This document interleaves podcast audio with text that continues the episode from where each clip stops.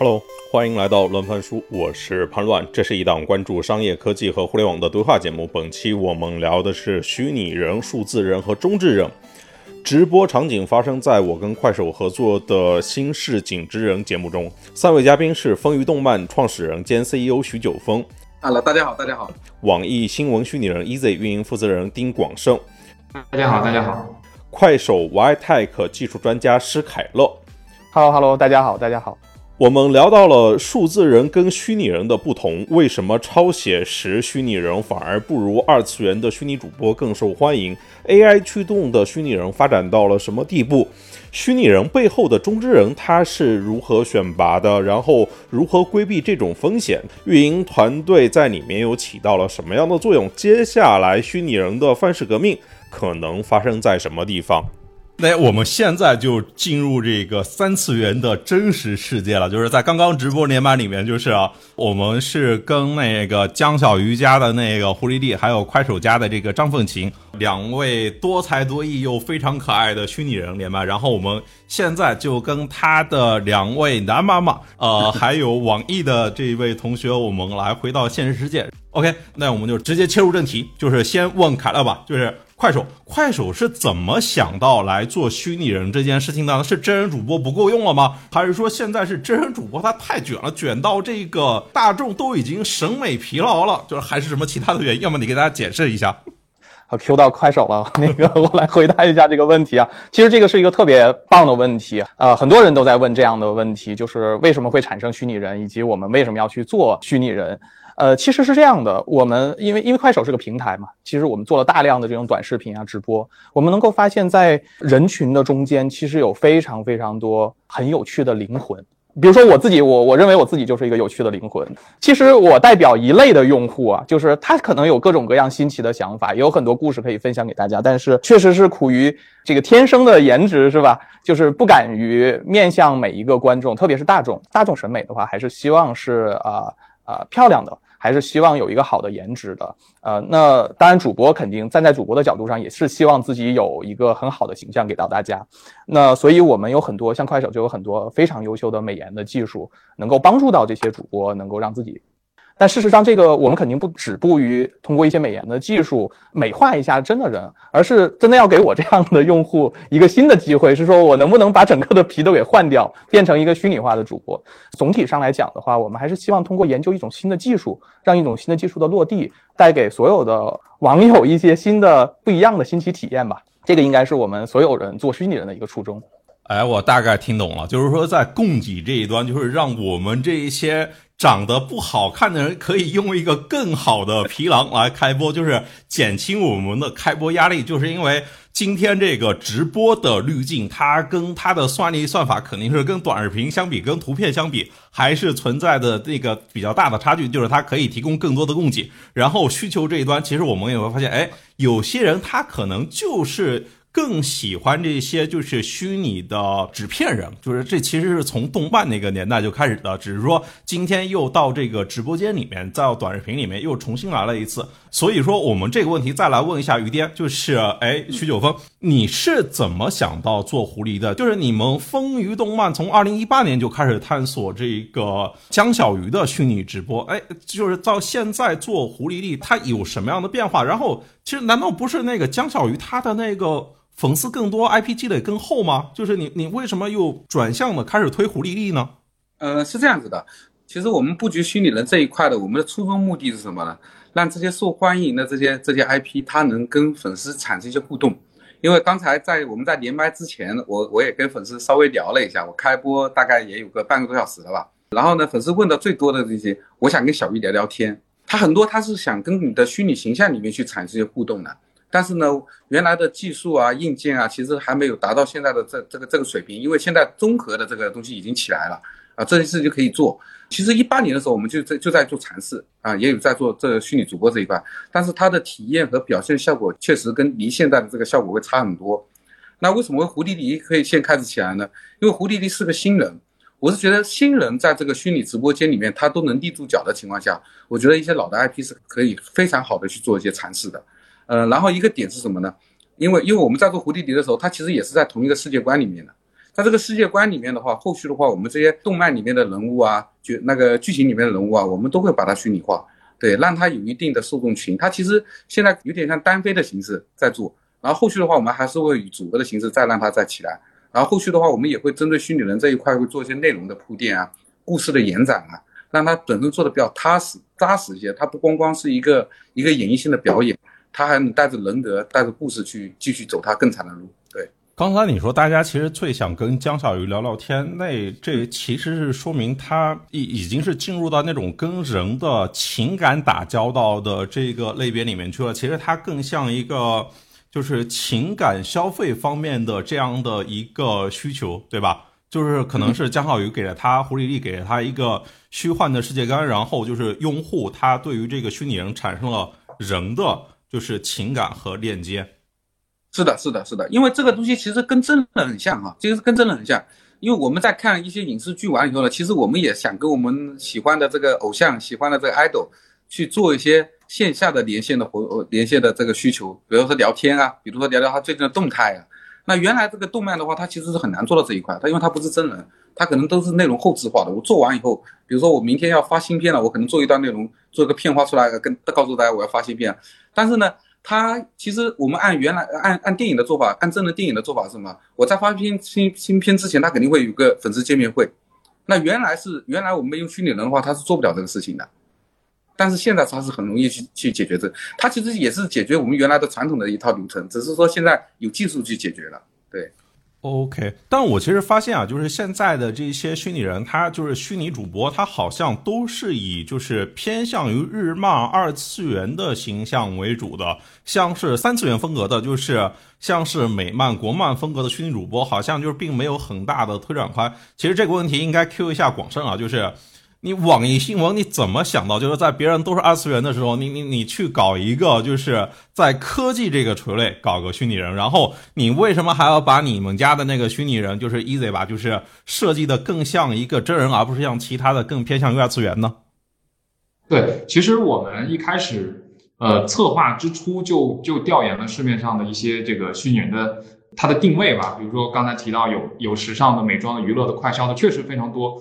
而且都是以女性居多。其实这里这里面就涉及到我们也是想打一个呃打一个差异化。就比如说，那首先我们设定成男性，还主打还主打这个科技的领域。那其实这这也有两点考虑啊，一个就是在整个科技领域的这些这些呃广告营销的需求啊，其实我们觉得对于啊虚拟人还是比较旺盛的。另外。本身我的主要工作也是在网易新闻的科技频道，就是我们啊运营起来也是更加的呃得心应手的啊。呃，为什么说是要把它设计的更更逼真呢？更真人呢？其实呃，因为这个虚拟人和那个呃客服类的还不太一样，我们其实也是走偶像路线的。那走偶像路线的话，其实我们还是觉得这种更更真实的这种形象。呃，能更加直观的，也是更帅气嘛，可以呈现在这个啊粉丝群体和啊用户的面前啊。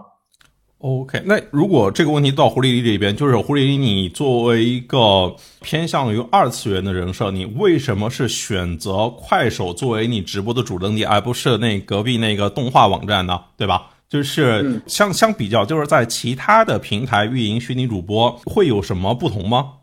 嗯，其实呢，我们做这一块的话因为之前布局的比较早嘛，做这一块其实我们中间做过很多尝试。大家现在看到的是胡丽丽，我们在主推它。其实我们之前还做过超写实的，怎么说呢？其实超写实从我的概念来讲啊，因为我我的想法可能不太一样。我觉得最终最终这个虚拟主播他卖的还是他的设计。我觉得回归回归到他的本质，他卖的还是他的设计。我们之前也做了个超写实的，其实在直播间里面评论最多的什么？你们能不能把美颜关了？这个是我们认我们感知到最大的一个问题，你能不能把美颜关了？我就是个虚拟人啊，我就是个虚拟人，我把美颜关了，我我我就没了，我就没了。它其实都不是开美颜，这里面会面临一个问题哈，比如说你要以主播像的这个方式去走的话，以主播像这个方式走，因为现在我看到大多的这种写实的、这种超写实的，为什么他们直播间的人不高呢？因为为什么呢？他做到一百分，他花了很大的力气，花了很长的时间做到一百分，他才是个人，才会让你看不出来他是个假人。他在很努力的把自己做成个真人，但是真人的起步点他就真人，我不知道会不会理解这个逻辑啊？就是真人的起步点他就是真人，他只要做人格就可以了。但是我们一个虚拟人，他要花很大的力气，而且我们在直播间里面，其实其实不像我们原来做的影视内容，你可以花大量的时间在后面去调优啊，调到你看不出来他到底是真人是假的啊。但是但是讲故事比较好，嗯，比如说之前火的，对吧？他可能之前第一批火的这个大家都要说是数字人，其实从我的角度来讲，他根本就不是数字人，他就是我原原来原来做内容的这套逻辑啊。那是不是原来游戏里边这些角色拎出来都叫数字人啊？并不是，呃，内容还是内容向的。嗯，我我觉得数字人从我这个角度来讲，我我觉得分两步，分两个方式嘛，一个是 AI 驱动，一个是人工驱动。呃，AI 驱动的这个，你可能做写实的越写实越好，因为它的应用领域有可能在银行，有可能在客服，但是在娱乐化的东西，我觉得它最终肯定是卖的是设计感。然后当时为什么我们大家觉得胡丽丽可能在某站上，这个这个量会更大一些？当然在某站上它的量，它的观看量和它的它的那个直播间的量一定是很大的。但是呢，面临最大一个问题是什么呢？它的这个打赏率肯定是没有快手高的，因为它这个平台它的主要属性是看内容。那快手平台的话，本身本身它是带一些娱乐属性的，而且直播这个生态已经也非常成熟了，所以在创收情情情况下的话，它是可以做得很好的。要不然的话，我们按原来的老套路去走的话，我我们可能是先出内容啊，内容出完以后它火了，火了完了以后我们再给他做数字人啊。现在其实做 IP 的路径它其实已经完全发生变化了。就是有了现在的硬件和技术完以后，它其实已经完全发生变化。它可能更像个 idol，就是你后续做完以后，大家你也可以根据用户的反馈去做一些调整，比如说它的世界观的调整啊、人设的调整啊，和它未来故事的走向啊，啊，它未来是不是要发唱片啊？它未来是不是要演电视剧啊？它其实更像这个这个这个艺人经济这个逻辑上面去走了。对，这个是我个人的认知啊。哎，我觉得你刚才聊到写实这个点，我也想到一件事情啊，就是为什么二次元它都不是写实的？我想起我小时候看动漫的时候，像是《灌篮高手》那些，都还是非常的写实的呀。但它就是八九十年代啊，但一步步它演变到今天，就是感觉这个背后还是 RY 的问题，可能就没那么多画师可以用了。然后就用这种二次元，它一个相对简单的线条，就是可以达成这种以假乱真，然后这种产生情感链接的这样一个方式，就是感觉的到动漫产业它就是这么来的。然后可以用这个相对简单，就是更高 R O 的方式来建立这个情感链接。但是如果你真的奔着写实那条路去走的话，就如果我们说之前的动漫它卡在画师的这一块。然后现在可能又卡在那个 GPU 的算力啊，然后卡在就是其他更多技术那方面。技术这块我们留到后面再来聊啊。不过聊到 IP 这个事情，我有一个问题想问一下九峰，就是像这个虚拟人跟传统的动漫，它这个 IP 的运营逻辑有哪些差别？为什么像你江小鱼出来的时候，其实靠一个个短视频起来的？为什么到这个活力力的时候，你上来就选择直播这种运营路线？嗯，我觉得是这样子的哈。为什么江小鱼开播的时候我会把它放到后面哈？我给大家打个比方，比如说我们直播间里面，我们让六小龄童来播，他会跳不开这个世界观。我不知道你会不会理解我的意思啊？他可能会带着他的各种动作啊、气色要变，或者甚至带着他声音、带着剧情里面的这些东西去去做这个直播，他跳不开。嗯，那再换一个，比如说我们让黄渤和沈腾或者是尹正，他们这种人格魅力非常强的这种，他的世界观不是非常重的这种，他是一定能娱乐起来的。但是呢，他这个世界观是可以在你的直播间里慢慢给它铺起来的，明白我意思吗？嗯，就是他的用户是跟可以跟着你这个东西去成长的，而不是说把你套在剧情里面，我就跟跟你这个剧情里面的人去聊天。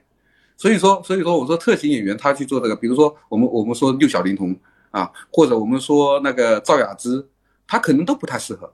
但是有一些角色，有一些艺人他可能是可以可以做的，因为他的他是重人格不重世界观的一个地方啊。直播场景是这样子的，但是呢，你又不能没有世界观。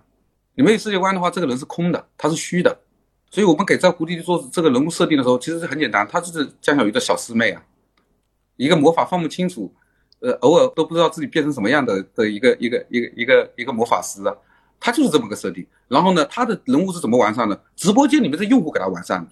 现在还有几个标签叫离离公主啊，爱哭啊，然后呢，魔法放不清楚，其实这些都是直播间里面出来的。然后呢，有了这个这个东西完了以后呢，你的 IP 运营逻辑就出来了，因为你有的用户数据，你的运营逻辑就随着这个跟着这个用户成长完了以后的这个这个运营逻辑出来了。为为什么 idol 他会他会或者练习生他会有这么大的这个魅力在这边，有这么多忠实的用户在那边呢？他们可能一开始他们也没出内容啊，他们唱歌跳跳舞打打榜啊，但是呢，这批用户是跟着他起来的。你后面的话一定会给他去做排片，他的演演绎的路线他就很多，他可以演 A，可以演 B，可以演 C。但他一旦是从影视剧里面出来的这个形象的话，他的路就很单一的，你后面其实就很难去发展他，他就变成一个剧里面出来的人，就是剧里面的人，他不是一个现实生活的人。一旦是我们都已经跳开跳开了这个剧情里面了，我们是一个虚拟主播的情况下，我觉得这个思路就得换一换。对，OK，就是说，其实是你在直播间里面，就是把那个就是剧情世界观，然后故事都给到大家，然后观众在这个互动的过程中，其实就可以得到那个情感的代偿了。对对，就可以很好的完善这个事情。后续的话，当然我们也会给他去出内容。对，后续的话也会出内容。OK，但是他这个内容的话，就是就是从他的人格魅力才去出内容，而不是从他的大的这个这个剧情里面出来的东西。对，所以胡毅为什么在快手四十天能涨粉一百万？来给大家说一说啊。这嗯，其实其实很简单，重人格轻世界观。因为我们运营的不是个故事，我们运营的是个人。那如果这个问题问给广胜呢？就是跟其他的虚拟人相比，就是 Easy 它最大的差异化，你会认为是什么呢？嗯，我觉得是你说差异化，肯定是还是要说到定位上嘛。那我们定位其实是，就刚才也提到，它是一个呃稍微在市场上稀缺一点的呃男性虚拟人，而且是科技博主这样一个定位。然后我们把也它也把它其实有很多属性嘛啊，零零后天蝎座啊等等啊，这是一个它定位上面其实是有些啊差异化的。另外一个我觉得也是很重要的一点，呃，是资源上面的差异化，就是我们是背靠网易，然后呃呃背靠网易网易新闻啊这样一个平台，我们是有这个呃可以说是比较有能力的这种策划和传播的这些。呃，这些角度吧，啊，打个比方，比如说这个昨天晚上、昨天凌晨，这个 iPhone 十四发布了，是吧？那我们其实作为一个媒体平台，我们可以拿到测试机啊，然后我们其实是要去和虚拟人 Easy，他作为一个科技博主去策划一件事啊，呃，也大概就有可能就是啊，这个首位评测 iPhone 十四的虚拟人 Easy 啊，等等，大概这样一个思路啊。哎，我真的好奇啊，男性的科技主播真的有受众吗？我觉得我还是来问问这个颜值主播吧，来问问这个唱歌主播，来问问张凤琴。呃，其实七月份呢，就是周杰伦那个新歌发布，就是刚才前面跟凤琴连麦的时候也提到，就是呃，像凤琴跟那个周杰伦新歌，它发生了一个合拍，就是我我想就是未来随着侃乐，就是你们这些工程师爸爸，更多的为他去帮助他去学习。就是凤琴，她最后会变成一个什么样的 idol 呢？然后她会在什么样的技能上会发生突破呢？关于凤琴啊，就是我们对她的所有的男妈妈，就是我们的男妈妈对凤琴的这个定位是呃一个非常优秀的虚拟的歌手。其实虚拟歌手这件事儿的渊源很深啊，就是我我我是八零后啊，就是我小时候看过一个。呃，动画片儿叫这个《太空堡垒》，后来才知道这个背后还有一个动画片叫做《超时空要塞》，里面有一个叫林明美的角色，是个中国人啊，是个在日本长大的中国人的角色，他就是唱歌，通过唱歌打退了外星人，是吧？这个大家感兴趣可以去就是翻一翻这个动漫的历史的书，可能里头会有介绍。就那个时候其实是第一次感人心心魄，就是我第一次从小那么小的时候感受到哦。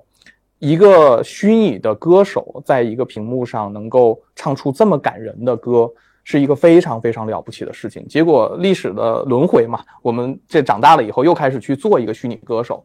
那么，呃，其实虚拟就是我们对凤琴的这个定位，就是要成为一个像林明美一样的优秀的虚拟歌手，不是要打败外星人，而是要给所有的我们的普通人幸福感。这个其实是我们最希望去做的一件事情。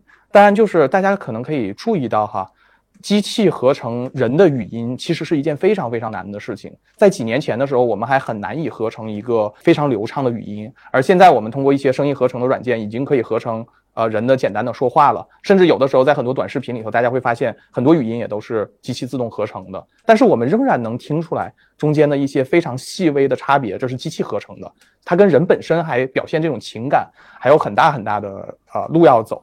但是如果我拿一首张凤琴现在唱的歌给咱们普通人去听，咱们不要说去专专门的这个评审专家去听啊，普通人去听，其实我们做过大量的这种实验，听不出来。张凤琴唱的歌像一个准专业的歌手，咱们不能说是专业的歌手，准专业的歌手唱的歌。所以既然是这样的话，我们就发现这实现了一个技术人觉得非常了不起的一个突破——图灵测试。这个关注 潘乱老师的这个很多这个老铁们应该对这个词非常非常敏感哈，就是判断人工智能了不起是否了不起的一个非常重要的判断指标，就是这个技术能否通过图灵测试。从我们的概念上来讲的话，我们认为张凤琴现在的歌声是能够在技术上通过图灵测试的，能够混淆他和真人之间的区别了。那我们就希望把这个球再往前踢一步，那就是要表达出人类的情感。所以我们更希望是说，张凤琴能够成长为一个触动每一个人心灵的这样的一个虚拟歌手，他需要自己就具有情感。所以我们也是这些男爸爸们天天领着凤琴一起玩，是吧？让凤琴慢慢具有情感，让这个 AI 的训练带有我们所有男爸爸的情感。那这个也是一个非常非常长远的一件事情，这个也是未来我们对凤琴的期许吧。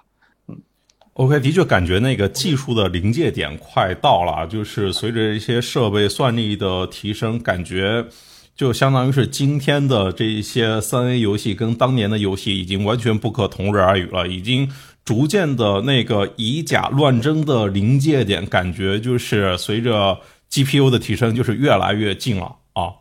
哎，那如果说到受众这一块呢，譬如说像是九峰，就是像。譬如胡丽丽现在有一百万粉丝，就是你直播过程中，你大概发现他的粉丝都是一些什么样的人？然后他们为什么会喜欢胡丽丽？当然，你刚才已经说了一些，是因为情感的连接。对，嗯，他是年轻人比较比较偏多，年轻人比较偏多。其实我们现陆陆续续的，我们现在在讨论的一个东西就是你的虚拟直播跟真人的优势在哪里？我们一直在考虑这个问题。它一定是会有差异化的，一定是会有差异化。有些东西是真人做得了，有些东西是真人做不了的。嗯，首先综艺感来看的话，这个虚拟主播它是要优于优优于这个优于这个真人直播的，因为有些东西它其实直播间里面可以很好的换，比如刮风下雨啊，很简单的刮风下雨换个场景，对吧？或者一些一些一些特效，它在直播间里面很好就可以触发了。其实，嗯，从我的角度来讲，其实我我的逻辑是这样的哈，不知道不知道跟大家是不是一是不是同步哈？直播间里面。比如说，我们以直播为评判的话，哈，它这个这个东西火不火，或者这个东西能不能持续？以直播间的这个，我们先不讲 IP 那套逻辑，因为它那个又绕到其他地方去了。我们讲直播间的这个逻辑，直播间其实从我的角度来讲，它就是游戏，一个一个有综艺感的游戏。怎么去解释这个事情呢？比如说，我们打赏一个礼物，让他给你跳个舞，啊，我们打赏一个礼物，让他喝口水。其实呢，你就是在驱动一个真人在做游戏嘛，嗯啊，PK 其实也是一样的嘛。就是有点像部落和联盟的这个关系啊，我部落打联盟了，我联盟这边我是不是要帮帮助一下他？他其实他的逻辑就是游戏啊，从我的理解上，他的逻辑就是游戏。那虚拟直播它其实是可以很好解决这个事情的，是可以非常好去解决这个事情的。我觉得这个世界真的好神奇啊！就是你一个搞虚拟偶像的，说你在干的是游戏，然后我之前看那个米哈游的报道，就是米哈游的创始人大伟哥说他们干的不是游戏，是虚拟偶像计划。米哈游做的是那个给用户提供陪伴感。对，是的，是的。呃，你你要知道，其实国内一直在讲这个事情。我觉得，我觉得我们的领导人还是非常聪明的。游戏动漫，游戏动漫，游戏和动漫两个都不分家的。最早我在录这一行的时候，我说，哎，游戏为什么跟动漫结合起来？动漫为什么要跟游戏结合起来？我现在慢慢的我就把把这个事情想通了，游戏跟动漫它两个是不分家的，因为他们都是给那些用户提供陪伴感吗？嗯，其实是这样子的，就是一个是想象空间，一个是想象空间。嗯啊，为什么说一个想象空间？它在现实生活中很多东西达不到的东西，它在虚拟世界里面可以实现。一个是想象空间。然后在想象空间里面，你对你的喜欢的东西有一定的、有一定的操作的这个这个行为在里面的情况下，你会更喜欢他这个角色。就是其实是一方面提供陪伴感，另外一块呢，就是可能有一些用户他社恐或者有社交障碍，然后就是不管是动漫还是游戏，然后给他们提供了幻想，让他们可以进行一些脑补，就是他们有有可能会把这一些就是虚拟的当成是某一种类型的真实的，因为二次元其实就是对这个现实世界的一个虚拟化嘛，它相当于做了一轮的提纯，对，所以说。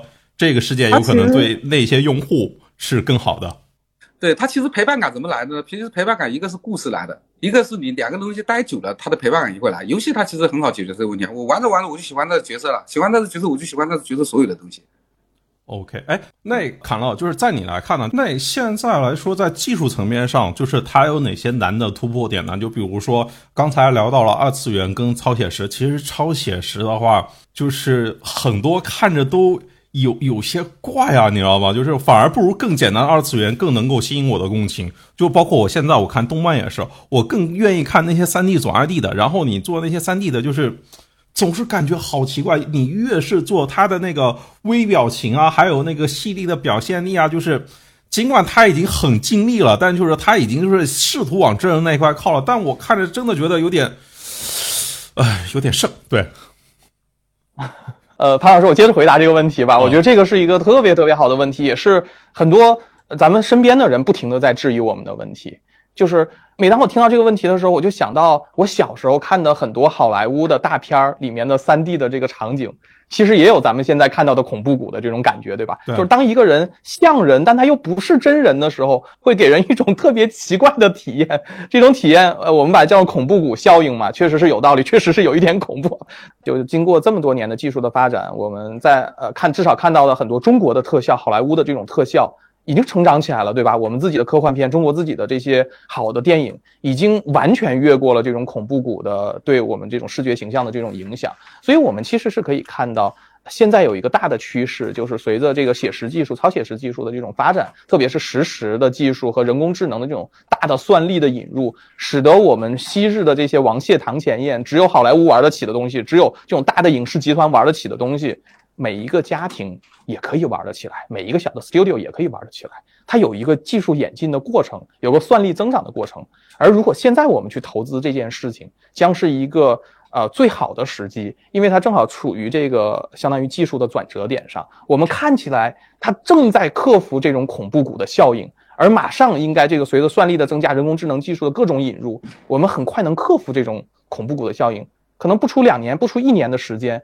我们再看到那种刚才潘老师说的写实的虚拟人的时候，可能你很难以发现，他是个他是个虚拟人，而他是个真人。好在就是现在的呃影视电影给我们打了个样，对吧？我们现在要做的就是把这些电影的技术能够让它的成本降低到现在的一百分之一、一万分之一，让普通人都能用起来。我觉得这个是我们现在的这种虚拟人工作者的一个最重要的使命。嗯，哎，但你不管是那个张凤琴还是胡丽丽，就是她。其实都是背后，我理解都是有一个中之人在后面驱动的，对吧？就是今天的我们大家更喜欢的那些虚拟主播和虚拟偶像，他都还是依赖于他这个皮下的中之人。哎，九峰，我我不知道，就是粉丝们会怎么看这个虚拟偶像和皮下和中之人，就皮下中之人这这一层的关系呢？嗯，其实这两个东西是捆绑式的。呃，大家一直在说，就是之前年年初的时候，大家一直在涌入这个行业的时候，一直在在说一个命题是什么呢？你虚拟人不怕人走了，我觉得这个是伪命题。还有一种说是什么呢？我声音可以模仿一下，我觉得这个也都是伪命题。因为人的话，之所以为什么人会有魅力呢？因为他有缺点。嗯，他有缺点完了以后呢，其实首先大家喜欢的是他优点和缺点两个之间的东西。太完美的人，太完美的人设其实是没人喜欢的，就往往主角都没人喜欢，反倒是那种反派大家喜欢。嗯，就是完美的人设是没人喜欢的。那，嗯，中之人的这个特点是什么呢？因为他本身他是个现实生活中的人，他肯定是有缺点的。他这个缺点在你这个形象上，在你这个皮囊下的话，他很多很多人是可以包容这个缺点的，而且也喜欢他这个优点的。一旦这个中之人他发生变化完以后，一定会受到影响。但是呢，我们可以从剧情上去做一些很好的规划，比如说他是不是去渡劫去了？啊，我只打个比方啊，我只是打个比方，嗯，就像那个漫威一样，就是有一代、二代是吗？是的，是的，他他人物还是这个人物，故事还是这个故事，只是他的驱动这个人可能换掉。当然，这个东西有好有利，有可能你换了一个效果会更好，也有可能你换完以后你可能效果也会变差。但是它的核心什么？你后续在对你在做内容这一块的话，它是不会受影响的，在做故事这一块是不会受影响的。对，这其实是那个。就是给大家教了一招，就是怎么来避免因为中之人变更，然后就是做一些运营上的策略防范吧。对，就是可以让它迭代，让它去渡劫，然后然后就是有一个新的二代目、三代目出来。对，哎，对对对对对，就是哦，我这个问题再问一下这个广胜，就譬如说你们网易，然后你们的虚拟人 Easy，就是他就是不管是你说啊，就是参加这个苹果的这个发布会，然后去做新手机的评测，就是感觉都还是有这个真人在里面，呃，就是是我们这些科技媒体的同行，对吧？是编辑 在做这一些内容的，对吧？我理解它不是 AI 驱动的，还是有这个皮下的人在，对吗？是的，是的，是的，是的。哎，那就是做这种虚拟人的发布，它跟我们这种就是你做的是一个男性的，就是虚拟的科技主播，跟我这一个男性的真人的科技主播，同样是在做科技内容，它区别点在哪边呢？或者说你们的优势在哪啊？呃，我觉得可能刚开始您互动的潘老师互动的时候也提到了，帅，这是肯定是毋庸置疑的，非常。非常重要的一个点，也是我们希望做真人虚拟人这这种超写实的，它能吸引粉丝的一点。就您刚才提到，就是我们平时这些内容，其实确实不是 AI 生成的，全部是背后有一个啊我们的呃专业的编辑团队。比如说呃，我们每每周三每周三有这个科技评论，当然这个科技评论啊，我我们会选择比较。啊，有调性一点点的，比如说前段前段时间，其实 LV 推出了这个智能手表，这个其实是在科技领域比较有调性的一件事儿吧。所以说他会挑选这些啊这些调性的东西去去进行评论啊。另外就是，其实我们在运营上会选择一些大事件。那刚才提到大事件就是这个 iPhone 十四，那他作为科技博主肯定是需要参与的。那包括前段时间，其实。中国航天的一个发射，我们也和航天文创去合作。他作为一个天文的爱好者去进行这样一个互动，当然是以这种呃大片的形式，也就是啊拍摄海报，中之人拍摄海报的呃这样一个形式啊。反正中智人对我们来讲，更多的它其实是一个呃，其实是一个身替，它不是脑替。啊，脑替其实是我们背后的这些，这长期在科技行业当中像您这样专业的一些啊，我们的编辑老师啊，但他其实更多的只是一个身体，他他不管是进行拍摄也好，还是我们去做一些，将来会因为我们是新的虚拟嘛，其实我们直播还没有做，我们在规划当中的这些直播的话，其实我们也会有一个新的这种脑替，它其实更多的是编导进行策划，然后他进行演绎，对，大概这样一个思路。哎，那你怎么选中之人呢？会考虑什么样的那个因素呢？呃，中职首先，嗯，首先我们还是要和呃，我们先是策划的这个虚拟人的原画啊，就是他长什么样子，他的身材的比例，他的五官、头围等等，我们依照这些标准去找虚拟人的中职。这个中职人其实我们啊，网易的 Easy 找的是一个男模特儿。他的身材和他的头围是和呃是和我们的 Easy 是完全匹配的。这样的话，其实我们目前这种啊海报的拍摄比较多的情况下，它其实是比较啊比较专业的，包括摆一些 pose 啊等等啊。当然，文字性的就是我刚才提到了，文字性的一些输出其实都是背后的一些专业团队。对，另外就是其实我们也就刚才提到了，我们我我们也会考虑。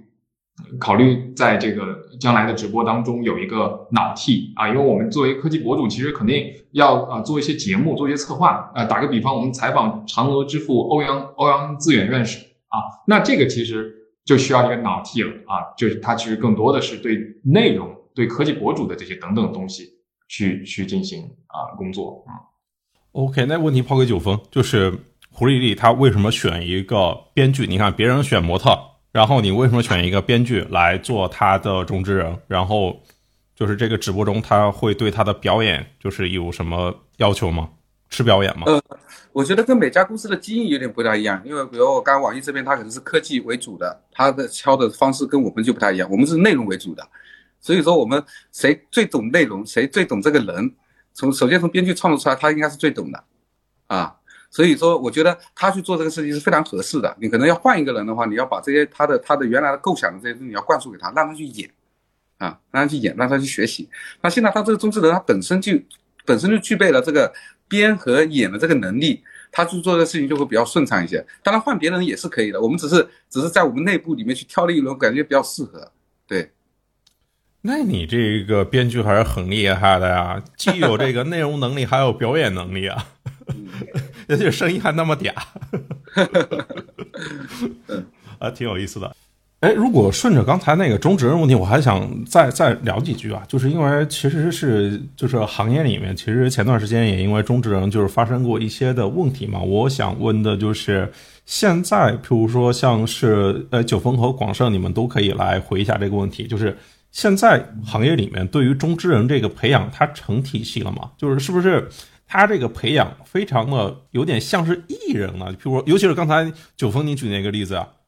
我觉得这个还没有成体系吧，他这个现在现在这个行业其实招人都不好招，真的是招人都不好招。因为怎么说呢？比如说口才好的，自己能播的，他其实跟这个形象呢，他可能也关联性也不大，也不大。因为我关注的几个主播，他其实你说他长得好看嘛？他可能也不好看，他就是人格魅力，他自己聊也可以。你说他套个皮套的聊了，还是用虚拟直播的这个技术去聊的，其实对他讲没有太大的区别。那你要找到这样的人去匹配你的话，其实是很难的。但是呢，因为虚拟它有一个优势，可以降低你这个找这个中之人的标准。我觉得是就是同类型里面去找啊。当然，你要是播的好的，播的好中之人，他他一定做真人直播的时候一定不会太差。他再再差一点，他套个头套呗，不是也有人套个头套在播吗？对吧？哎，不行了，他套个头套，他也不会太差。那所以说，这个中之人，这个我们在找这个中之人什么，其实就是要他对这个角色的理解，他要有一定自己的理解，就是这个角色后面往什么地方去走，这个是我们在在找中中之人的时候的的首要条件嘛。因为他他不仅仅，我觉得这个虚拟人他不仅仅在直播间里面成立，直播间里面只是最快最容易测试你的产品，你这个角色好不好啊？测试你后面的内容往哪个方向去走，最直接的一个一个地方，而且离钱也近一些。讲白了，他与打散嘛，对吧？对，离钱近的一些东西，但是他。他起于直播，他肯定不会终于直播，对，所以说他对这个角色的理解和后续的这个发展，我觉得是对中之人最大的考验，就是我们的考核标准应该是在这个位置。对，其实呃，我这边也比较同意呃徐老师的看法，确实这个行业还是没有成体系，要不我们也不会去找一个模特，就是说，所以所以说呃，我们更多的还是希望去去弱化它，也就是这样，这样也就可以说我们没有没有就是必须绑定到一个人身上。啊，当然，这里面其实涉及到一个问题，就是你一个虚拟人，你有你立住人设之后，你的声音不能变来变去。虽然是男的，但是你男男生和男生之间其实音色也是不同的。所以说，我们我们做的就是呃，保持一个人的音色啊，这个音这个相当于声优和身体可能不是一个人啊，对我们是这样的做法啊。呃，就首先第一重要的。还是得这个皮好看，非常重要。就是不然的话，再有趣的灵魂可能也很难接得住，就是持续的接得住啊。然后就是这粉丝里面好像也有很多种啊，有的就是喜欢皮，然后有的就是喜欢就是开盒嘛，黑化对吧？就是知道那个什么是真人的，比如说那个隔壁隔壁那个顶流是那个佳然，就是很多人喜欢他，但就是他的中之人可能比较低调，不愿意出来。哎。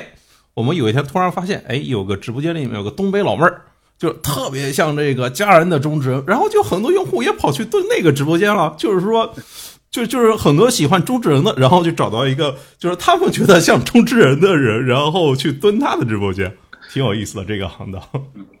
哎，那如果这个问题再往前来推一步，就是问一下侃乐吧，就是你们。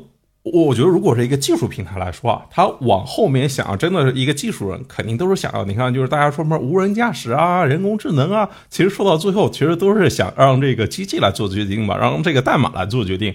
我不知道你们在做虚拟人这一块，是不是也会想往这一个就是没有中职人的，就是 AI 驱动这个虚拟人往这边去走？然后，如果是 AI 驱动的这种没有人的、没有中之人的这种虚拟人，它今天是一个。发展到了一个什么样的地步？有在哪些场景里面有应用吗？呃，有很多应用。其实，呃，所谓的没有中之人嘛，就是看看能不能用 AI 的这种技术代替人的一些呃应答也好，表演也好。啊，这个其实有非常深刻的应用的背景，就是我们人类有一个特别大的弱点，我不知道大家能不能想到这弱点是什么？就是要睡觉，就是人会怕累，要睡觉。但机器不怕累，只要有电就行。所以其实，呃，一个非常直接的一个结果就是，我们期待用机器去模仿人类，而不是替代人类。模仿它能够高度的还原或者是模仿一个人的工作的场景的时候，我们就觉得它能够替代人去做一些呃白天能够做的事情，当我们人晚上可以娱乐或者休息的时候。那这种情况其实，在工业界已经实现了，对吧？我们造汽车肯定都用机器人去造了，现在很少说我我用一一一个榔头，用一个什么就直接把机这个汽车给做出来了，这很难想象。但是事实上，一百年前我们就是这么做的。那我们有充分的理由去想象，在可能五年后、十年后，人工智能技术的发展使得我们确实计算机可以用来替代人去做一些事情了。这里头有几个特别典型的应用，比如说机器人可以代替人类去卖货，对吧？我随时我半夜十二点的时候，我到某某电商平台的时候，我真想去买个东西，我得问问他具体情况是什么，你给我个介绍一下，行不行？而且我的问题可能很随机啊，我我可能跟你探讨一下这东西我怎么用。那它不是它的说明书上，或者不是它呈现内容上有的，那就需要一个背后的人工智能来对我进行应答。那当然还有一些普通的呃市民的服务，比如说我们在一个市政大厅的时候，未来大家都知道这个人口肯定这个我们期待人口是一个健康的结构，但是现在这个出生的人口也越来越少，那是不是就意味着需要很多的机器人来代替人去做很多事情？那我到了一个市政大厅里头去办事儿的时候，这个时候如果有一个虚拟人过来接待我的话。能够减少很多的人工的劳动等等吧，这样的场景其实能想到非常非常多。那在前一个阶段，我们机器人帮助人脱离了大量的繁重的体力劳动、脑力劳动之后，我们现在就期待机器人能够帮助人提供一些服务，做一些简单的一些啊重复性的工作。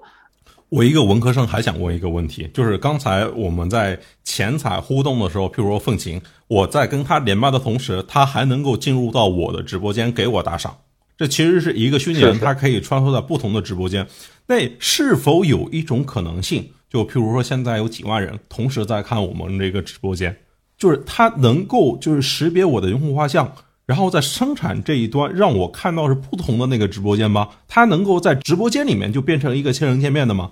我们未来的理想就是这样，就是当我打赏了一个凤琴的时候，我们是希望为每一个人打造一个他所喜欢的凤琴，这个肯定是我们一个理想的目标了。就是其实是有可能实现的，是吗？呃，应该说技术上完全是可能实现的。至于就是具体的业务应该怎么去运营，其实这个是需要我们琢磨出更多的业务的方法来去做这件事儿的。技术上肯定是可以的。哦，OK，我就是一直在，比如说如何同时开一万个号。这可能是一个本身业务侧需要去考虑的一件事儿啊。哎，我不知道九凤，你你你你怎么看这个问题？就是说，这个虚拟人他跟真人竞争的这个问题，如果他主要在哪些层面竞争呢？然后虚拟人他怎样才有可能在跟真人的 PK 中胜出呢？我我觉得，我觉得我们我刚才说这个概念，在现在大家有点混淆。嗯，我我重新捋一捋哈，我重新捋一捋这个概念，就是从我我自己认为，不知道这个对不对哈。我们可以叫一个叫虚拟人，一个叫数字人，我不知道这样容容不容易理解啊？所以用 AI 去驱动的，用数字化去驱动，这个叫数字人。嗯，啊，就比如说某个明星的，他做了一个数字人，类似于他的风声那种，是吗？对，比如说我们 AI 生成的，它可能更用的多，用的最最多的，比如我我我们张凤琴这边，它可能应用最多是应用层。应用层的话，它其实数数字化就可以了。它可能，我觉得虚拟人最大的一个一个点还是就是我们说虚拟出来的有中智人这这种的，或者你做内容这种的，还是解决情感问题，还是解决情感沟通的问题，而不是解决应用应用沟通的问题。应用沟通的这个问题，我们可以就是我简单粗暴一点归类吧，就简单粗暴一点，就是解决应用层和功能层的这个，我们可以叫它叫数字人，它是从 AI 这边去走的这一套逻辑。那我们解决娱乐化、内容化和情感化的这个，我们把它统称为虚拟人。它是有故事啊，或者是有人去驱动啊，有人格魅力的这种，他去做这些事情，他应该不是应用层的，他很难做到应用层，因为他还是一个一个人解决一个人的事情。但 AI 层的话，它可能一个一个虚拟角色它可以解决，因为什么？AI 层的话，其实呃，大家更多的是它解决的功能是不是能解决人的功能，而不是说它套这张皮。比如说我们说 Siri，对吧？它是不是画一个原画出来，画画个人物出来，它是不是就变数字人了？是不是这个逻辑？它是解决应用层的。它是解决一些功能性的这应用层的，我们把它统称为数字的，这个这我自己自己的概念哈，我就把它两个分开一下，要不然的话，它当然都是都是我们虚拟数字化出来的东西哈，只是说两条路线可能不不太一样，一个可能是走应用层的，一个可能是走走娱乐消费层的，我觉得应该要会变成这样，嗯。呃，我接着九峰老师，呃，那个 聊聊我们的，给给大家汇报一下我们的一些想法哈。就是确实数数字人跟虚拟人有非常非常大的不同。我们还是认为数字人的核心词在数字，是通过数字手段实现的人，对吧？在我看起来的话，数字人跟泥人儿的泥巴捏的人，对吧？跟其他的什么人是是是一样的概念，就是你你通过各种不同的手段实现一个人嘛。所以数字人就是通过数字手段实现的人嘛。所以它的它的核心词其实是在数字，对吧？然后虚拟人的核心词其实在于人，它是在虚拟世界里面的那个灵魂，如何投射，如何把一个真人的灵魂投射到那个虚拟的世界里面去。所以它在于它的核心词其实不在虚拟，而是在于那个人。所以我们认为数字人其实是一个对人的实现手段的描述，跟泥人是并列的。那虚拟人呢？它是在于描述了在虚拟世界里头那个人的主体。所以很多我们看到很多词汇，对对吧？最近我们在弄一个标准啊，就是这个这个行业的标准就写的是数字虚拟人。我想这个名字也很有道理啊，就是用数字的形式实现的在虚拟世界的那个人那个灵魂，怎么去实现那个灵魂？所以稍微有点不同的观点，但是我我觉得都非常的这个在理哈，就是可以 广大网友可以共同参考一下，呃，挺有意思的这个探讨啊。对，因为现在没有统一的说法嘛。对，但是两个对对对，有一些有一些区别的，有一些区别的。当然，是的，是的，也可以交叉，也可以交叉。呃，就是数字虚拟人、虚拟数字人、数字人虚拟。对，猫头鹰、鹰头猫、猫头鹰头猫，是吧？嗯，哎，乱了乱了，还是赶快出个标准吧。就是，哎，我我好奇一个点啊，就譬如说，哎，虚拟人主播他他这个他怎么准备这场直播的？其实我们在每场直播，它其实更像是每场综艺。每场综艺，其实我们在看综艺的时候也有台本嘛。其实我们在做每场直播的时候，其实我们也是有台本的啊。因为我们这台台台本是根据我们这次的功能化去做台本的，就是你这次又实现什么功能了，什么功能又可以产生互动了。其实跟我们做综艺很像。我们做综艺的时候，哎，这次我们又编了什么游戏了？我们又到哪里去玩游戏了？它前期都会有台本。那在我们虚拟直播间里面，其实也是会做到这一点。其实我们会在策划这个是，应该是一步一步向综艺。我我们再聊聊，就是就是技术和这个制作，以及就是哎怎么变现、怎么赚钱这方面的问题。就是，呃，先问一下凯乐，就譬如说，现在虚拟人它制作方面主要会涉及到哪些技术？然后它是一个怎样的实现方式呢？呃，其实，呃，我我很难说全面啊。我们说一说中间几个特别重点的，我们认为特别难的部分哈。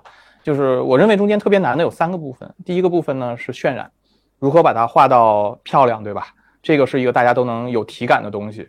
第二个呢是动作，动作其实决定了它是否有吸引力。然后第三个呢就是我们的声音。那这三个事情我们其实是呃分别在解决的。我们给自己设定了一个四个三的目标。我我我不知道是不是适合分享啊？就是我们给自己的一个要求，自己的要求是什么呢？就是呃你。看到这个虚拟形象第三秒的时候，你一定要爱上这个形象，因为那个刚才几位老师也都说到了，在直播，特别是现在短视频的场景下，三秒钟你要是不吸引到人家的话，人就翻走了，是吧？所以第三秒的时候一定要吸引到人家。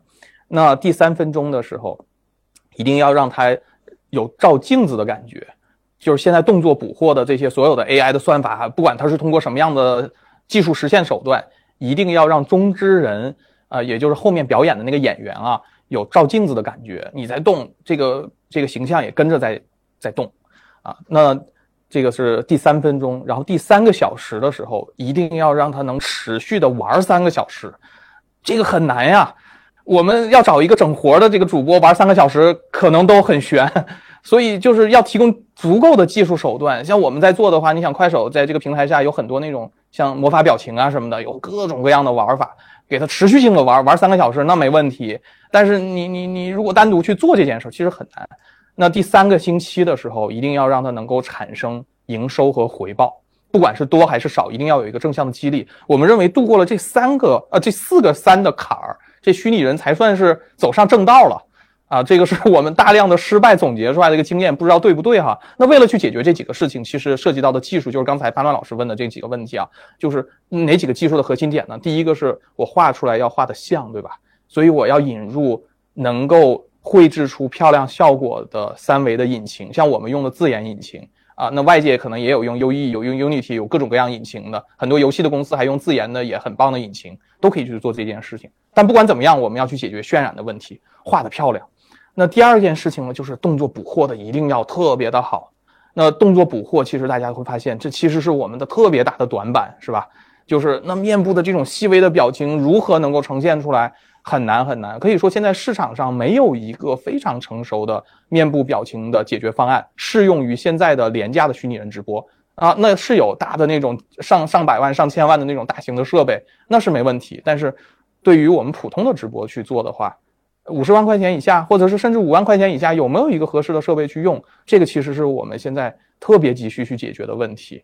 当然，如果我们有一个成熟的解决方案，我们肯定就开放出来，大家都可以用了。那当然就解决了业界的大问题。所以我们也才朝着这个方向去做。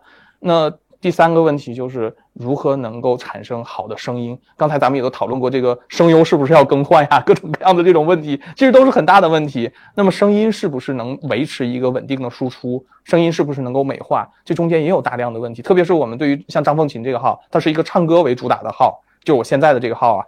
那那那是声音就变得更重要了。其实，刨去这个唱歌这件事来讲，你看咱们狐狸狸特别成功，对吧？这声音很起到很大的作用啊，是吧？所以就声音也非常非常的重要。我们更希望是通过一些技术的手段，能让声音美化到一个非常好的呃效果。所以这几个问题其实都是我们呃作为技术人来讲最关注的几个点啊。哎，我好奇这个技术它是更偏游戏还是更偏影视特效啊？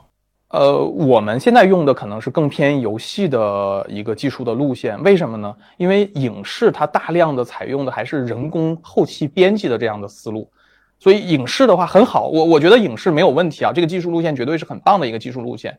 但是影视的这一套很耗人力，它需要很多的后期的制作。那么为了未来可以成功的迁移到每一个普通的用户，我们更肯定更多的是希望它在一个普通的。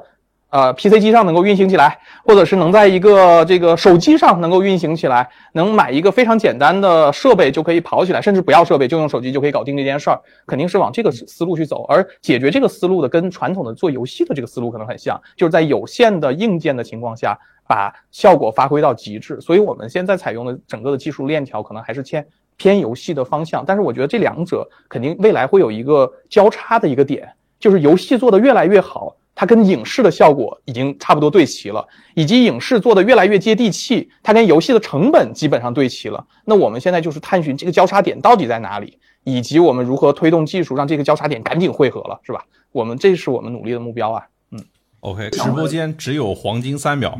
刚才其实是凯乐也提到一个。成本的问题，就是我不知道像胡丽丽和 Easy，就是你们一个是做虚拟主播，然后一个是做这种超现实的虚拟人，就是它的成本结构都是怎样的？要么呃，九峰你先来。嗯，我觉得硬件成本基本上都是一次性的投入吧，这里面最多的东西就是它后面的迭代，嗯，形象上的升级啊，服装上的替换啊，这些东西才是它后面的，因为。呃，我们我们是影视公司，我们是影视公司。其实从我们的角度来讲的话，从视视频就是画面实现效果来讲呢，我们是最容易把控的。但是呢，从硬件和它的这个这个这个调这个硬件和这个叫什么二次开发的这个，其实是我们的弱项。所以说我们在做这个事情的时候，我们会把效果给它往上面去去加。那其他东西我们可能会借助一些外部的工具啊，呃，外部成熟的。因为为什么我说现在的这些动画公司可以慢慢的去接触这一块东西呢？因为原来这一块东西可能都掌握在游戏公司。或者是或者是隐形公司他们手上去做这块事情，很难去做一些中中间的中间的交叉。那慢陆陆续续的这个东西，其实硬件啊、技术啊，它使用成本啊，已经慢慢降低了。从隐私的角度来讲的话，他们其实只是换一套渲染工具而已，然后呢，驱动工具而已，能马上去实现的话，我觉得现在是做 IP 的是缩短路径的最好的一个方式吧。现阶段，对对，嗯嗯。对，像像我们这边，其实刚才卡门老师也提到，现在做可能更多快手这边做的是直播啊，是渲染动作、声音是非常重要的啊成本或者来源。像我们如果 easy 以整个啊成本来算的话，我觉得也是三大块儿，一个就是它的这种最初的这个模型的制作，就制作成本啊是一大块儿，这可能是一个一次性的投入。然后中间就是啊我们持续的去运营它，就是内容运营的这个成本啊，这是这是第二块，第三块就是传播的成本。因为我们其实作为呃媒体内容团队，我们需要持续的让它让它去去曝光啊。然后像从技术的角度讲，我们是最开始用的是这个玛雅建模，它其实各位老师应该也清楚，它这个好处就是因为我们超写实嘛，那超写实的啊虚拟人，我们希望呃尽量的把它做的啊更逼真啊，用超写实的这样一个啊玛雅的这种技术，但是它的弊端其实也也很明显啊，它的效率没有那么高。它效率没有那么高，然后它的周期啊，包括成本啊，其实统统我们统称为效率，它效率其实啊没那么高啊啊，这是大概的一个情况。其实刚才我听卡乐老师讲的，我也想和您交流一个小问题，就是说刚才您提到那些呃直播是用的是呃动作捕捉的这个设备呢，还是单目摄像头呢？这两个哪个好？您认为？从目前看起来的话，我们是在混合使用。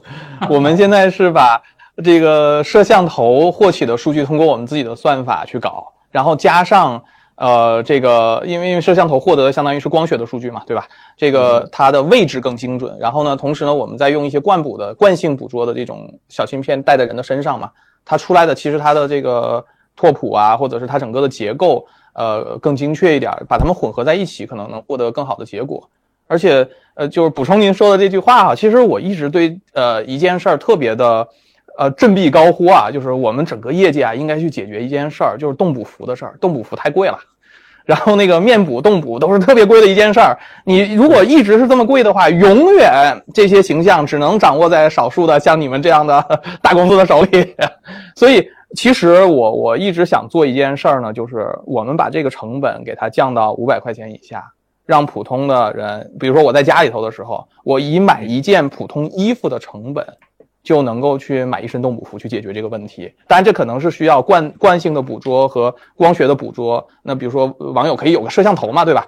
联合去使用。所以我们也在做这些，这个跟其他同学那个跟其他的公司啊，或者是跟旁边的人合作，通过人工智能的方式，利用大量的数据的学习。把这件事儿变成可能，如果这件事能可能的话，我是第一个振臂高呼，我们把这件事儿给开源出来，对吧？然后我们就让业界所有的人都能用这样的动捕服，只要比如说南方找一个工厂，你只要会做衣服，把我这东西集成到你衣服里面去，你这衣服就自动带动补的功能，自动带这个面补的功能，对吧？那这样每个人就可以开直播了。我觉得这样才能把整个的生态给做起来啊，才有更多的用户穿着自己的衣服，跟咱们这个各家的这个虚拟人一起去互动起来，这个才到达这个所谓的元宇宙的时代。所以现在距离这个块儿。还需要很多技术的问题去解决，嗯，我们也正在努力的推动吧。其实现在 AI 画脸这一块已经非常成熟了，它其实也可以做的非常自然，基本上基本上你没盯着它看都很难看得出来。是是是，呃，但是也有很多法律问题，这个我们我们 有好多好多问题。嗯，哎，呃，那如果说是这个问题，就是，哎，像就是以后这种基于人工生成技术的虚拟人，它是不是会就是逐步的替代？像那些就是基于三维渲染的这一些虚拟人的，就是这条的技术路线呢？海浪，这呃，我我我我来尝试 尝试回答一下吧。就是这个问题是个特别好的问题，很技术，但是其实也很哲学啊。就是呃呃，所谓的这个人工智能生成嘛，就是跟那个传统技术的比较。其实我们把这个一个叫做呃传统管线，一个叫做 AI 管线。传统管线呢，就是要在计算机里头构造出一个人来。那如何构造人呢？就是点线面对吧？这个是西方哲学，就是你你如何去研究一个东西，就研究它第一性原理。这东西是由原子构成的，分子构成的。那在计算机里头，一个模型就是点线面构成的。所以我就把这个人细分、细分、细分到最小的点线面，把它画出来，对吧？然后研究这个光是怎么传播的，把这个形状给渲染出来。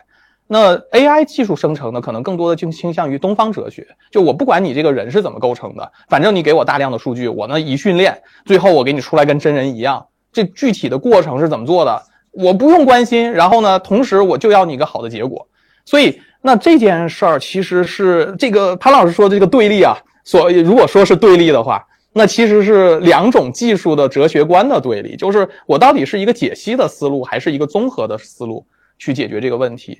呃，从我们现在的看起来的话，我们两者都在做，而且我们越来越发现这两者可能慢慢不是一个对立的关系，而是一个综合的关系。我们内部有一个组啊，叫做。图形 AI 组就是把这俩融在一起了，我觉得这个这个名词特别的巧妙。就是我一方面用了解析的思路去解决图形构成本源的问题，另外一方面呢，我又用人工智能的方式去解决这些图形的计算和混合的问题。所以，我我在看来，未来可能这两者会殊途同归。这个衍生出一个新的创建虚拟人的这种形态出来，比如说它的纹理、它的皮肤、它的很多渲染的过程，可能局部上是用人工智能生成的，而它整个的自由度是由一个三维的模型去保证的。那这样的话，就把我们生成的效果的真实性。得到了保证，它渲染出来跟着真的照片是一样的。同时呢，它的自由度又得到了保证，它的每一个手指关节都是可以动的，它这个人可以表现出各种各样的姿态。所以我们期待的是说，可能未来会有一个新的演进的方向，就是分析和综合这两个思路会合并在一起，往前走走一条跟传统不一样的路。这条也是我们正在探索的一个路线吧。其实就是前段时间看到，就是海外有一个 AI 作画的网站嘛，就是我输入几个关键词，然后他给我一幅画，我操，那时候真的是有点惊到我了。原来技术已经发展到这样了吗？然后接着想，这是不是有可能在更多的就是让它变得更立体呢？嗯，对，很快会到来。我觉得这个就是一两年的时间，并不会持续非常长的时间啊。我们还是很乐观的。我操，技术真的有可能这么快到这个临界点？期待吧，共同期待一下。OK，我其实之前跟一位这个相关的做虚拟主播从业者聊过啊，其实当时是他他们做的更早一点，时间上就是最后他放弃这个赛道原因，他跟我总结说，呃，首先可能是卡在这个硬件的算力上，然后呢就是技术建模本身啊，还有这些物理引擎啊，他也可能还需要去提升，因为一个小团队自己来干实在是。太难了，就包括 U E 五这些，其实也其实并没有真的大家想的那么好。再然后呢，就譬如说是刚才那个卡乐提到的，就是这些动捕的技术跟设备，一方面是那个价格普惠的问题，另外一个就是其实这个技术本身的成熟度的问题。当然，成熟度不高，有可能就是手机和 P C 那个表现力就不够啊，可能我就得等这个 V R A R 那个时代到来啊。所以说这个。在你们这一边的话，就是未来往虚拟人那一块技术，你你会觉得还有什么的演变空间吗？呃，非常大，非常大。呃，我我举一个例子吧，比如说咱们刚才说的动捕，咱们继续把它说透了。你想，人是一个为什么我们开会的时候都想 face to face 去开会？呃，咱咱们现在这种直播的形式，其实如果潘老师面部有一个非常细微的表情，我是察觉不到的。就是这个，我我我记得开国大典里头有一个镜头啊，说那个张国立饰演的蒋介石，呃，怎么竞选失败的时候，好像是有一貌似没有动，但是我们都知道他生气了。有一个特别经典的镜头就是这样，就是人的一些细微的啊，哪怕可能都不是表情的变化，而是我可能原来脸色是蜡黄的，现在变得稍微有点红润了。可能就是一些细微的差别的观察，会传达非常大的信息量。而现在我们的动捕啊、面捕啊这些技术，大家可以看到，其实呃只是一些很表层的一些观察啊。很多面捕甚至就是五十二个参数就解决问题了，这这这个信息量实在是太小了。呃，正好我就想到之前我们还做了一个技术，就是观察我们面部的微弱的呃这个红色的变化，来猜测这个人的心跳。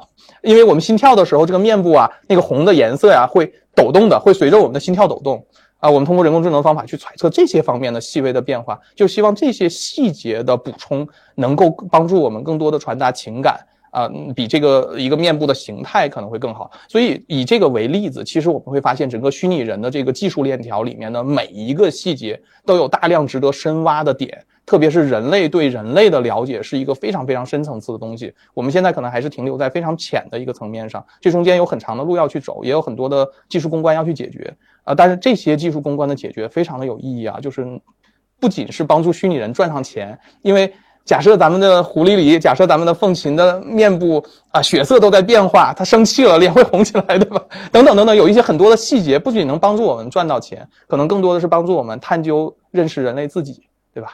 是一个新的一个研究的领域，我们也正在尝试去开拓一些啊 对人本身的一些认知。嗯，这个我觉得是整个学科层面去研究虚拟人的一个更大的方向了。